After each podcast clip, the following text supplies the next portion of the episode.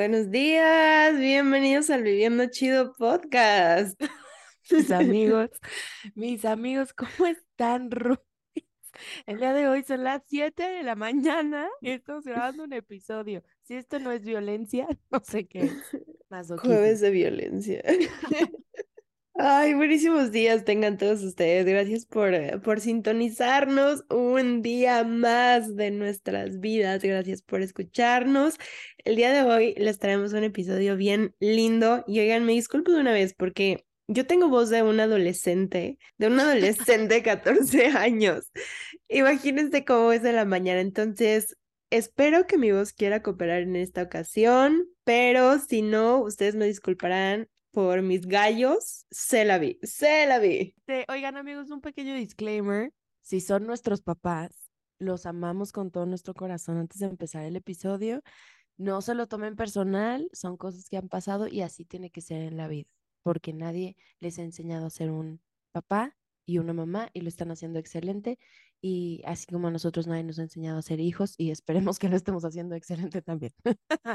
Entonces, a empezar con el episodio de hoy, que son cosas que mis papás no me enseñaron y tuve que aprender sola. Pero antes, mis estimados amigos, les tengo un hack. Un hack que deberíamos de aplicar tú y yo hoy, Rumi. Les voy a dar seis tipos de comida que te sube el ánimo.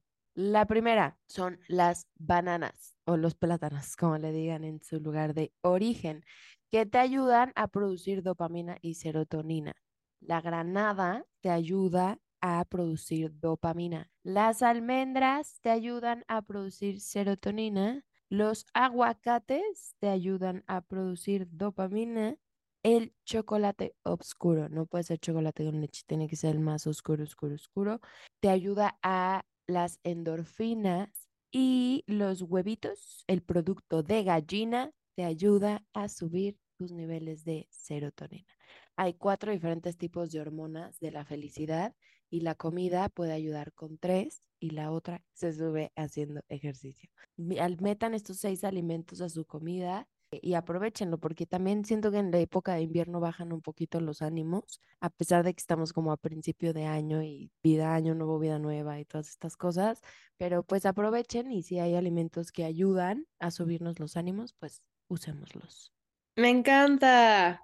Y ahora sí vamos a empezar con nuestro episodio del día de hoy. Tenemos cada quien una lista con cinco cosas que tuvimos que aprender a veces de formas no tan bonitas, a veces de formas un poco lindas y acompañadas, pero son las cinco cosas más útiles o más relevantes que nos sirvieron mucho a nosotras para estar como estamos el día de hoy y que nos hubiera gustado saber un poco antes en nuestra vida. Y entonces, para que a ustedes no les pase lo que nos pasa a nosotras, aquí les tenemos nuestras cinco cosas que aprendimos solitas sin nuestros papitos y nos hubiera gustado aprender antes, al menos de salir de nuestra casa. La primera cosa en mi lista es cómo se hace un contrato de renta y cómo se paga la renta de una propiedad. Yo no tenía ni idea si le tenías que pagar cuánto. Bueno, además también, digo, supongo que mis papás nunca me pudieron haber enseñado esto porque nunca habían rentado una propiedad en Estados Unidos y la primera propiedad que renté fue en Estados Unidos, pero yo no sabía cómo funcionaba y que por qué le tienes que pagar al broker, por qué le tienes que pagar al real estate agent, pero además tienes que pagar no sé cuántos meses de depósito. Y yo decía, yo siento que a mí, yo me metí a un lugar en una esponja de dinero y me están saque y saque dinero y no sé si es verdad o no es verdad, pero voy a confiar. voy a confiar plenamente. Entonces yo no sabía cómo se hacía un contrato de renta, qué estaba bien, qué estaba mal y también los diferentes métodos para pagar la renta. Por ejemplo, yo vivía en un lugar donde antes se pagaba por una plataforma y después cuando nosotras vivimos juntas se pagaba por un cheque. Entonces era como distinto y cada quien tenía sus diferentes métodos para pagar la renta y justo eso yo, pues yo no lo sabía y lo aprendí. Creo que es un tema súper importante porque ya es algo legal, involucra que haya muchas firmas de tu parte en este proceso. Entonces, si no checas con detalle todo lo que estás firmando, es probable que en un futuro pueda jugar en tu contra. Y si sabes qué es lo que estás haciendo, puede jugar mucho a tu favor. Entonces, es un gran tip, Rumi. Y lo tengo que decir porque aquí voy a romper nuestro nombre del podcast del día de hoy, pero la verdad es que esto lo aprendí 100% de mis papás, de observarlos, de verlos cómo se manejan en la vida. Y se merecen todo el reconocimiento. Hay dos o tres cosillas por aquí que 100% las aprendí de ellos, les voy a ir diciendo cuáles. Gracias infinitas por enseñarme estas cosas. Y ahora sí, de las primeras cosas que tengo en mi lista es que aprendí a cómo ser organizada. Eso involucra tiempo y dinero. En mi tiempo, porque no solamente el salir me involucraba ir a la escuela, sino era volver a la casa y saber que yo tenía que hacer todo lo que a lo mejor mi mamá, mi abuela o alguien más que estuviera cerca de mí, otro adulto responsable de este mini adultito, hiciera por mí, como la comida, el hacer el aseo, todo, todo lo que involucra el sostener una casa que no solamente es el llego y ya está la comida, llenar tu súper, pagar todos los servicios, tener todas esas cosas bien organizadas de cuándo te toca, en qué momento lo tienes que pagar. Hay muchas cosas que si lo pagas antes te dan descuento. Si lo tienes bien organizado, te vas a ahorrar también mucho dinero que nadie te regala. Y estamos hablando también que te va a tocar administrar tus finanzas. Lo hablaremos en un punto después, pero creo que es un factor que a mí me hubiera ayudado mucho para empezar mi vida adulta de una manera mucho más fácil. Si te vas empezando como estudiante, no como una persona a lo mejor que está trabajando al 100%, y te vas me refiero a casa de tus papás, no tiene que ser a fuerza de país, pero si todavía tienes ese sostén familiar, es un ejercicio muy padre el poder empezar a organizarte como si ya estuvieras ganándote tu dinero y empezar a ganar tu dinero desde antes. A mí me hubiera gustado empezar a trabajar desde mucho más chica. Ahora lo veo cuando estaba más chica, pues claro que no, porque a lo mejor y podemos decir como no, con la escuela tengo, y claro que es una carga súper fuerte, pero con esta administración de tiempos, te das cuenta que hay tiempos perdidos, cosas que podrías eficientar para que tu día sea mucho más estructurado y puedas comprender muchas más áreas. Y claro que se puede. Creo que en nuestra desorganización mental, a veces podemos creer que tenemos mil cosas y en realidad cuando lo plasmas en una hoja o en un calendario, no es tanto. Y te quedan pequeñas horas que a lo mejor dices, no las quiero ocupar con más atiborración de cosas mentales, pero ahí puede caber tu descanso. Entonces, tomando en cuenta qué realmente hago en mi día, de que me levanto a que me duermo, no lo tienes que hacer diario, con que te sientes un día a ser muy consciente qué fue lo que hiciste el día anterior, es como los gastos hormiga. Si tú te sientas a decir, me levanté a las 8 de la mañana, ¿qué hice? Hasta las 10, 12 de la noche, 1 de la mañana que me dormí. Y en ese desglose de tu día te vas a dar cuenta de cuántas cosas sí están bien administradas y cuánto tiempo solamente se va. Entonces, teniendo el control de tu tiempo, te va a dar muchísima paz y te va a dar muchas cosas más favorecedoras para tu salud mental, para tu salud física, porque podrías organizarte más en este tiempo voy a dormir, en este tiempo tengo que pagar esta cosa y tenerlo todo plasmado, te prometo que por más adulto, que por más Excel que se suene, regala mucha paz en el momento donde ya lo tienes que hacer. Sí, 100%. Además, siento que hay mil herramientas hoy en día, o sea, no necesariamente tienes que tener la agenda de lápiz y papel, que si te funciona, güey, adelante, úsala, pero Google Calendar es una magia. Aparte lo puedes hacer como color coded y así como por colorcitos todas las cosas y da paz ver tu vida con colores.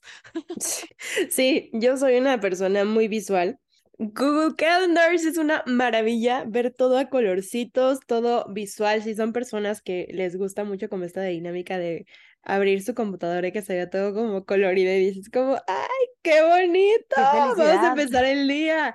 Es una gran maravilla. Y creo que también hay muchas agendas en este momento que son preciosas por fuera y traen muchos apartados de que finanzas y tracking de hábitos y frases.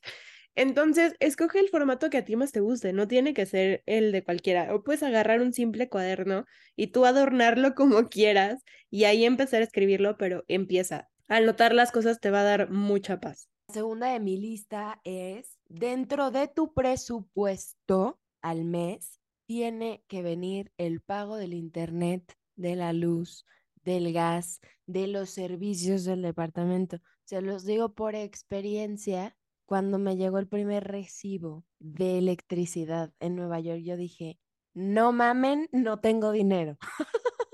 porque además allá no se paga el gas porque ya todas las estufas son eléctricas. Entonces yo dije, me quedo sin luz, sin estufa, porque no hay luz, me quedo sin internet, me quedo sin vida. o sea, acuérdate que eso lo tienes que pagar y entonces que al tenerlo en tu presupuesto ya no te vas a gastar ese dinero previamente antes de pagar. Entonces, para que cuando te llegue el recibo, tú estés preparada con tu dinero estimado, tu presupuesto tiene que tener el gasto de los servicios. Súper importante que no se les olvide, porque yo casi, casi le dije al señor de la luz en Nueva York, y el que le baile, porque yo ya no sabía cómo pagarle. Y mi siguiente punto es aprender a administrar tus finanzas. Es algo básico que a mí me hubiera servido mucho aprender desde mucho antes de salirme de mi casa. Creo que es algo una educación básica que tendría que venir desde tu escuela y qué mejor reforzarlo desde tu casa.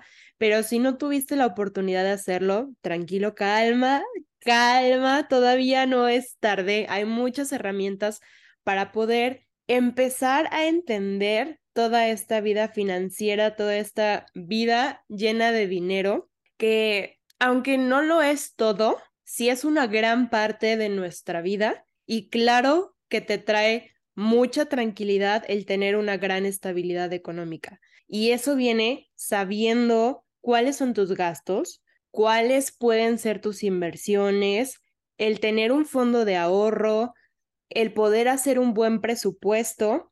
Este punto se une mucho con mi consejo anterior de la organización, porque al menos yo sé que a mí me daba bastante miedo el sentarme frente a mi computadora, frente a un cuaderno y anotar realmente en qué me gastaba mi dinero. Me daba mucho pánico el ver así como números en rojo, que la verdad, afortunadamente nunca he estado en números rojos, pero me daba mucho pánico el no tener control de lo que estaba pasando y como que sí sabía que, que no me tenía que pasar de cierto límite de dinero, pero nunca supe exactamente en qué se iba, nada más llegaba a la quincena y estaba bien, pero no, no tenía fondo de ahorro, pero quién sabe qué pasaba, era todo un desmadre el tema económico.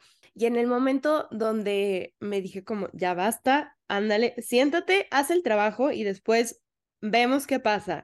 Además, la única persona que está viendo lo que estás haciendo eres tú misma. Entonces, la que te va a regañar o la que te va a decir como, hermana, si estamos graves o mira, no estábamos tan mal, porque a veces también eso suele pasar.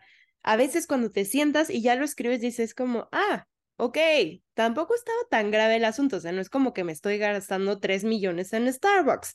Entonces, piérdele el miedo de anotar todos los gastos por un día, por un mes que haces y encuentra estas herramientas para poder administrar tus finanzas. Mariana y yo ya les dejamos en un podcast anterior dos podcasts, dos recomendaciones de podcast que tratan sobre finanzas de personas en las que nosotras confiamos que son expertos, no son dos roomies de, en sus 20 años platicándoles de esto.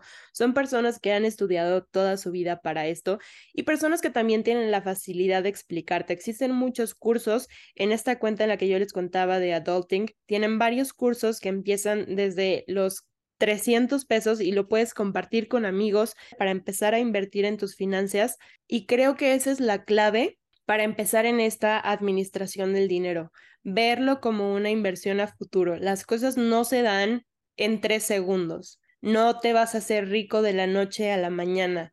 Esto toma tiempo, toma pasitos que dar y toma pequeñas inversiones que ya no las quiero ver como sacrificios, el que en este momento diga como, ay, no, esto no me lo puedo comprar, ay, no, esto tampoco. Para mí esta narrativa de hablarme con el tema del dinero en carencia creo que también es algo que cambié por mí misma. No solamente es el administrar el dinero, sino también tu relación con el dinero. No es nada más tenerlo en papel, no es nada más decir como, ah, voy a ahorrar. Si tú piensas en carencia, si tú piensas que es muy difícil obtener el dinero, sí creo que hay una parte de que lo que yo pienso y lo que digo lo estoy manifestando. No significa que no tenga que trabajar por ello, no significa que entonces ahora porque yo diga me van a caer un millón de dólares mañana, me van a caer un millón de dólares mañana. Sin embargo, ya no existe esta puerta cerrada de decir un millón de dólares me va a costar trabajar 25 años de mi vida, porque hay personas que nos han demostrado que eso no es cierto, que sí es posible poder obtener esta libertad económica y esta abundancia económica en diferentes formas que a lo mejor nuestros papás no la habían visto antes, porque o no era tan exponenciada o no era tan vista, pero en este momento sí la podemos tener. Entonces, cambiar esa narrativa alrededor del dinero también va a ayudar mucho a que esta administración de finanzas se dé de una forma más abierta, más libre y tú te puedas sentir también sin tanto peso hablando del tema monetario. Sí, es muy importante. Eduquémonos todos sobre las finanzas. El número tres de mi lista, uno dirá, ay, ¿cómo crees? Pero sí, hacer un súper para una persona. Porque uno, yo, gracias, vida, Dios, mamá, pero mi refri pues había mucha comida, pero era para una familia de cuatro personas. Y el poder ir al súper y cómo hacer un buen súper. O sea, cómo decir, ah, tengo que comprar esto y esto y esto esta semana, pero hasta dentro de tres semanas lo vuelvo a comprar porque eso es lo que me dura y qué se echa a perder más rápido, cuándo tengo que comprar de qué. O sea, realmente como que agarrarle el peine a poder hacer un súper bueno para una persona es bien complicado y más si eres una persona como yo, que es súper antojadiza. Y entonces yo soy la de, ay, se me antojan estas fresas, pero se me antoja estos plátanos. Y luego ni comí fresas ni plátanos esa semana, se echaron a perder, mi refri huele horrible y gasté dinero. Así. Entonces, ¿cómo hacer un buen súper? Y otro consejo, mis amigos, para los que son como yo, si haces una lista, pégate a la lista. No dejes la lista de lado porque todos lo hemos hecho, todos lo hemos hecho. No puedes vivir a base de galletas Oreo. No puedes. Necesitas pollito y proteínitas y leguminosas y todo. Entonces, haz una lista, pégate a la lista y también piensa, empieza de menos a más. En vez de comprar mucho, empieza a comprar poquito y lo dices, ah, esto me alcanzó bien, esto me faltó, entonces voy a comprar un poquito más y así, hasta que le agarres el peine, pero eso es otra cosa que aprendí. no vayan al súper si no han comido, porque es muy posible que se te antoje todo y te gane el comprar por antojo más que a tenerte a la lista. Entonces, si pueden comer, aunque sea una barrita antes de ir al súper, es ideal y les va a hacer la vida mucho más fácil porque van a estar satisfechos. Entonces, el súper se va a hacer con la cabeza, no con el estómago. Mi siguiente punto y esta es otra de las cosas que aprendí de mis papás, específicamente de mi madre, que la amo y la adoro. Y el consejo es, tenlo todo por escrito. Tenlo todo por escrito. Y con todo, en realidad me refiero a todo. Esto aplica desde laboral hasta en una relación de roomies me quiero centrar un poquito más en este tema. Creo que cuando nos vamos a salir de casa de nuestros papás, la mayoría de nosotros nos vamos con más personas. Es muy rara la persona que se muda completamente solito. Entonces, esta relación de tener más roomies, de tener a personas en un espacio donde cada quien paga una cantidad similar, entonces cada quien tiene el mismo derecho a la vivienda que tú.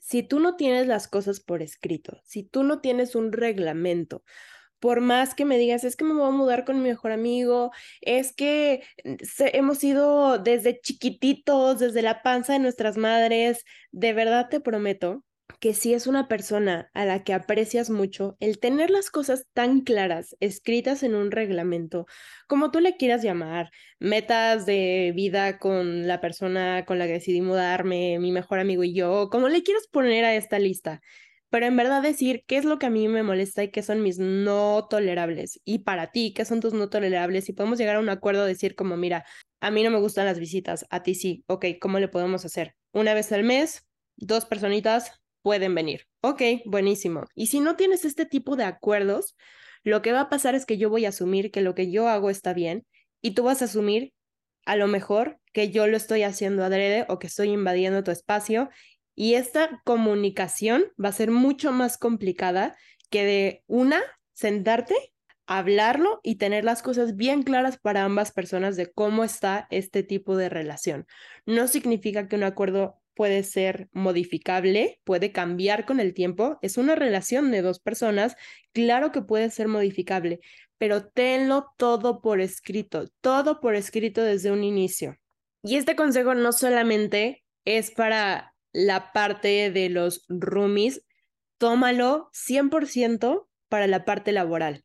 Créeme, de verdad, tenerlo todo por escrito para la parte laboral. Hay personas muy buenas en este mundo, claro que sí, pero también hay personas a las que se les puede ir el avión, hay personas que también pueden abusar del poder que tienen.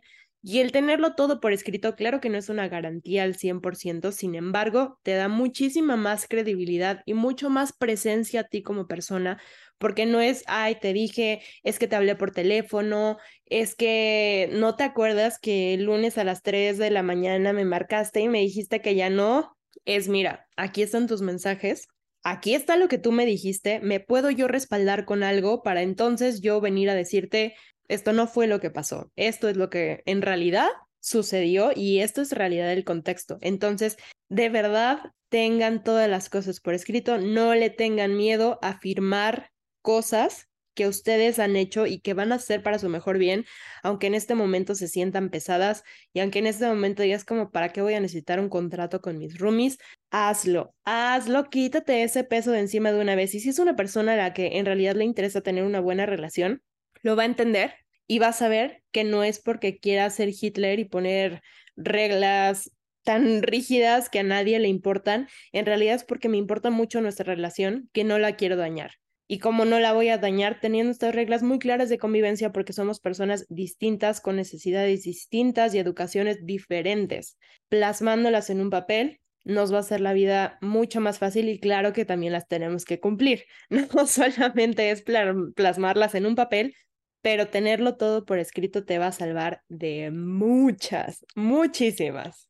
100%, y eso se los digo yo por experiencia. Yo la primera vez que me fui a vivir sola, me fui a vivir con una de mis mejores amigas, que ya no es una de mis mejores amigas y que desde hace tres años, justo por no hacer las cosas bien y dejar las cosas por escritas, no sé nada de su vida, nada.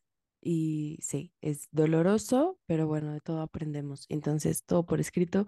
Gran consejo, Rumi, gran consejo, andas on fire. Hoy andas on fire. Mi siguiente, aprendí a usar el transporte público. Nunca había, la verdad, se lo sé confesar, Ay, qué white chicken. Sí. No tengo otra respuesta. Sí. Nunca había usado el transporte público hasta que me fui a vivir sola. Y lo aprendí a usar a, pesar, a pesar del día que los, nos llevé a Queens me hice un crack del metro, ¿eh?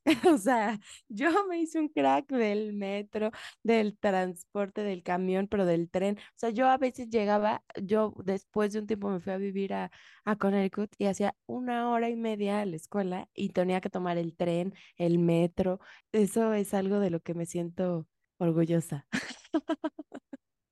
Mi siguiente consejo es para cuando comenzamos nuestra vida laboral. Esta experiencia en el trabajo y específicamente con el dinero. Hay dos cosas muy importantes a tomar en cuenta. Número uno, claro que hay gente muy buena en este mundo.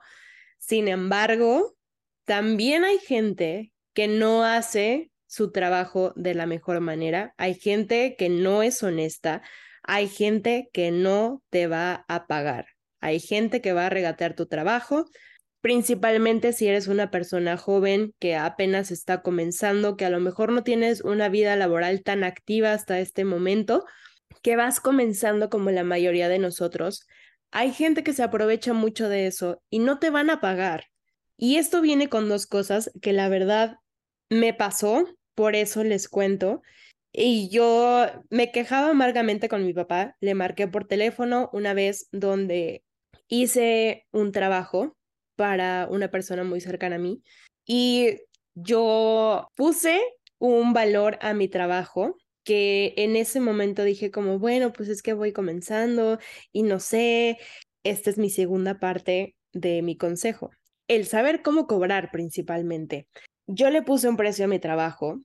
Una vez realizado todo el proceso, porque era un proceso largo, era un proceso como de una semana, llega mi pago y yo era el Grinch en casa. De verdad era la cosa más enojada en este planeta porque en el momento donde estaba yo haciendo el proyecto me iba dando cuenta de todo el valor de mi trabajo que en realidad no significaba nada más pararme y hacerlo.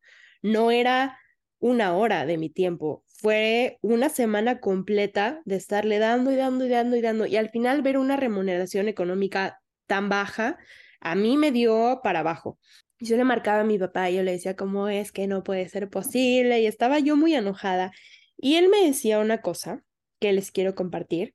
Tú vas comenzando y sé que a lo mejor en este momento no se vio esta gran remuneración económica como tú esperabas. No se vio como, wow, soy la más millonaria o en su defecto, que es la cosa que más pesa, no me siento remunerada al menos en una forma equivalente a todo mi tiempo, a todo mi esfuerzo que le invertí.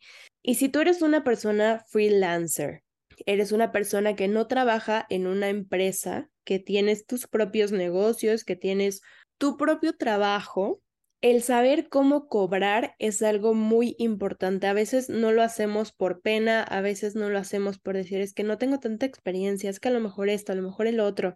Creo que hay una fórmula para empezar a saber cómo podemos cobrar por nuestro trabajo y es saber que no estás cobrando nada más por una hora de inversión de tiempo estás cobrando por todo el tiempo que te va a tomar a lo mejor una post edición, a lo mejor una producción y todo el tiempo de estudio que te llevó saber lo que sabes al día de hoy. Fue una inversión de mucho dinero y mucho tiempo el estar como estás al día de hoy y tu conocimiento vale mucho.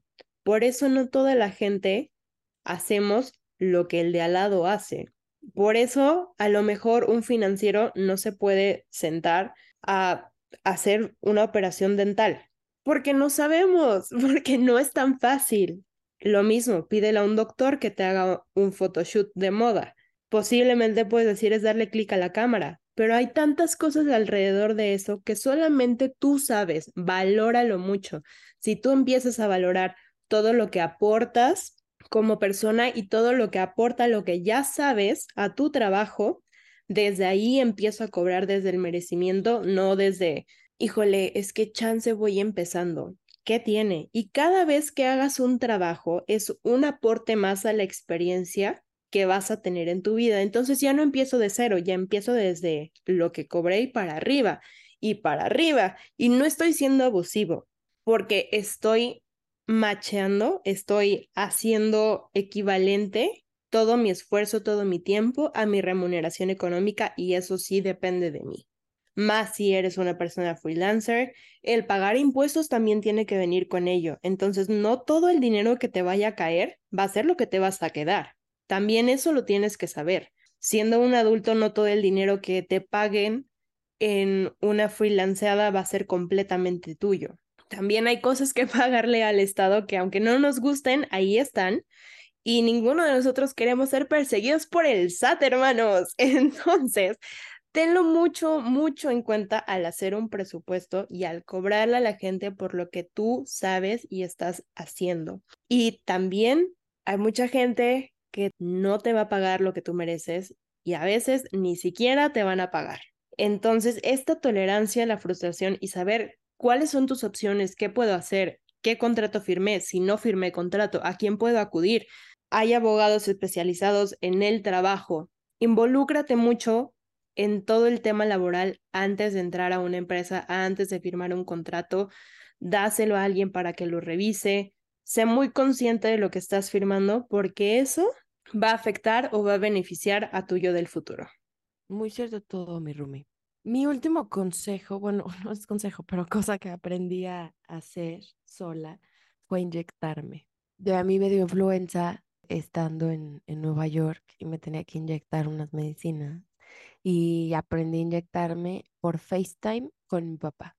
No saben el martirio que fue aprender a inyectarme por FaceTime, pero les voy a decir una cosa, el haberme aprendido a inyectar sola me dio una gran confianza para yo inyectar a mis amigos cuando se enfermaban, porque en mi círculo de amigos de allá nadie sabía inyectar. Y entonces, pues yo sí. Y yo, miren, yo les vi las pompas a todo mundo. a todo mundo yo le vi las pompas porque todo mundo quería sus inyecciones. Creo que algo que aprendí a hacer sola, que me ha ayudado y hasta la fecha me ha ayudado, es saber inyectar aprender a inyectarme sola, porque entonces ya no tengo que depender de, ay, puedo ir a que me inyecte. Nadie, yo llego, me acuesto en mi cama y chúmbale, me inyecto. Y también ayudar a inyectar a otras personas. Tú nunca sabes, una inyección sí le puede salvar la vida a alguien. O sea, alguien que es sumamente alérgico a algo, tú puedes ayudar. Entonces, creo que eso también tómenlo como consejo. Aprendan a inyectar. Aprendan a inyectar. Y fíjense, yo le tenía mucho miedo a las agujas y ahora como que nada más les tengo respeto pero ya no miedo. Y la vida adulta te va enseñando también a cuidarte a ti mismo, el tener un botiquín de primeros auxilios, y no me refiero nada más al alcoholito y al algodón que te vas a poner y a un band-aid. No, en verdad, haz un botiquín de qué me puedo tomar para cuando me empiece la gripa, de qué me puedo tomar para cuando me esté dando un poco de fiebre, tener un termómetro, en este momento a lo mejor también tener un oxímetro.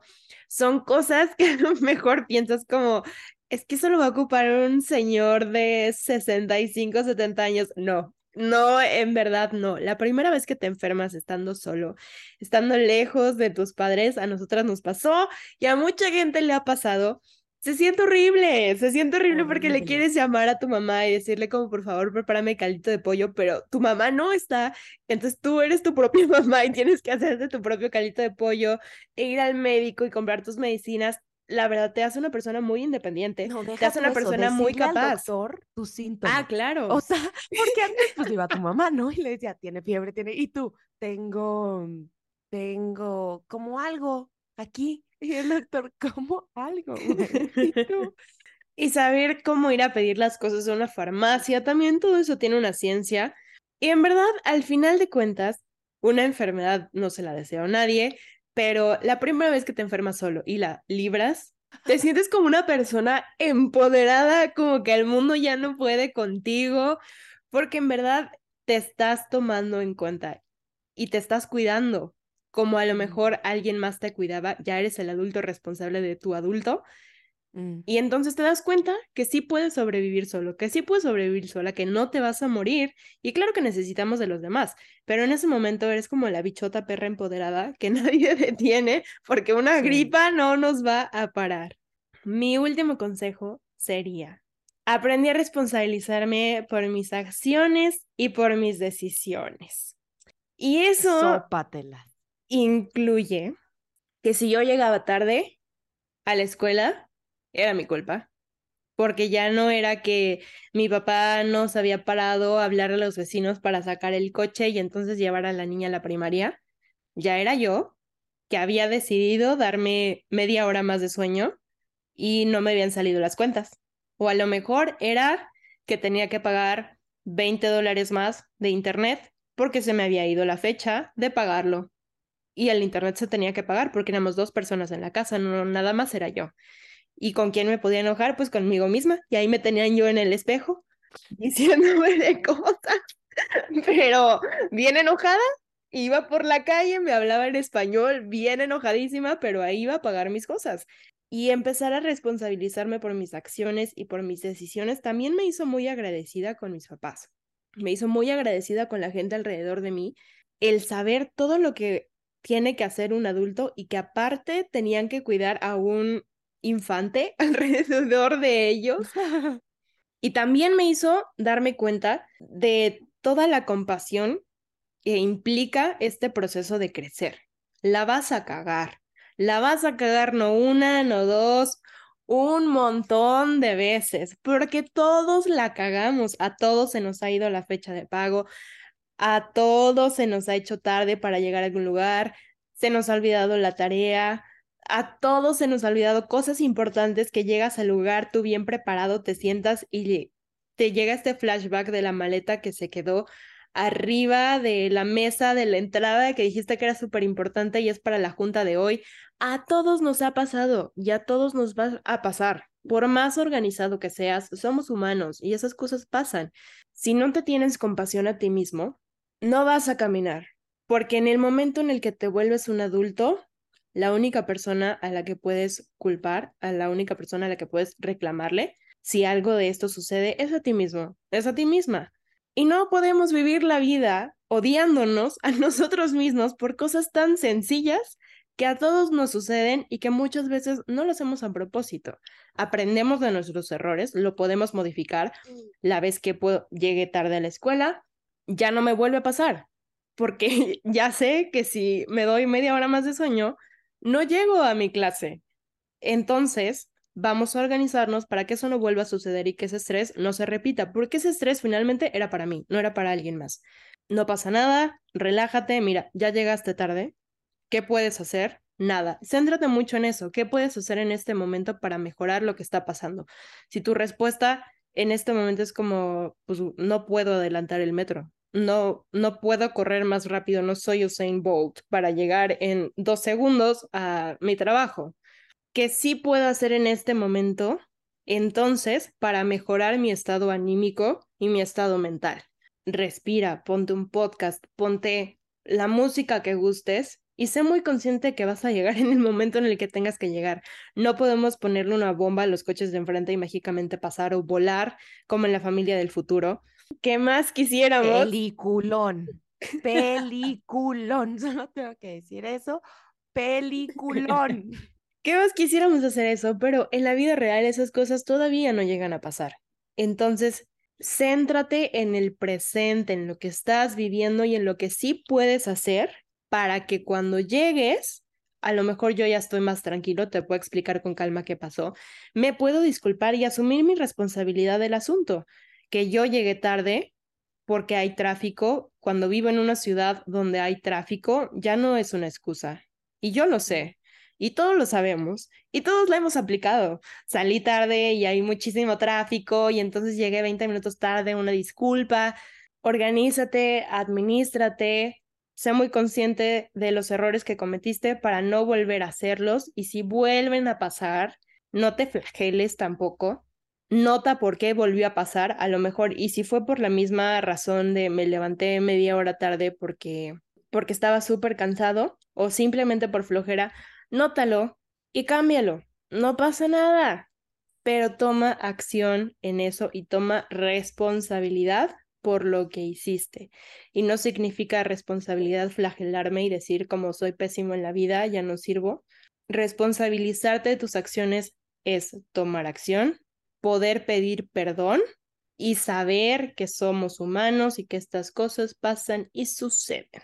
Y eso fue todo por el episodio del día de hoy, amigos. Aplausos, bravo, maravilla. Muchas gracias por acompañarnos el día de hoy y ahí les va el emoji para que nos lo vayan a dejar en nuestras redes sociales. El emoji del día de hoy es la casita con arbolitos y nos lo van a dejar en nuestras redes sociales. Las redes del podcast son arroba viviendo chido podcast. Estamos en Instagram y estamos en todas las plataformas digitales que se puedan imaginar. En Twitter estamos como viviendo guion bajo chido. En TikTok nos encuentran como arroba viviendo chido podcast y en Facebook Viviendo Chido Podcast. Por allá los esperamos, esperamos su emoji. Mis redes sociales son en Instagram arroba Jan Lefman y en TikTok arroba by Jan Lefman. Las mías son en Instagram y en TikTok, arroba mariana.esqueda y en Twitter, arroba mar-esqueda. Amigos, muchas gracias por escuchar el episodio de hoy. Si ustedes aprendieron algo que no les enseñaron sus papás, también déjenlo en los DMs, déjenlo en los comentarios de cualquier post. Los vamos a ver. Muchas gracias por sintonizarnos. Nos vemos en un siguiente episodio. Adiós. Besos.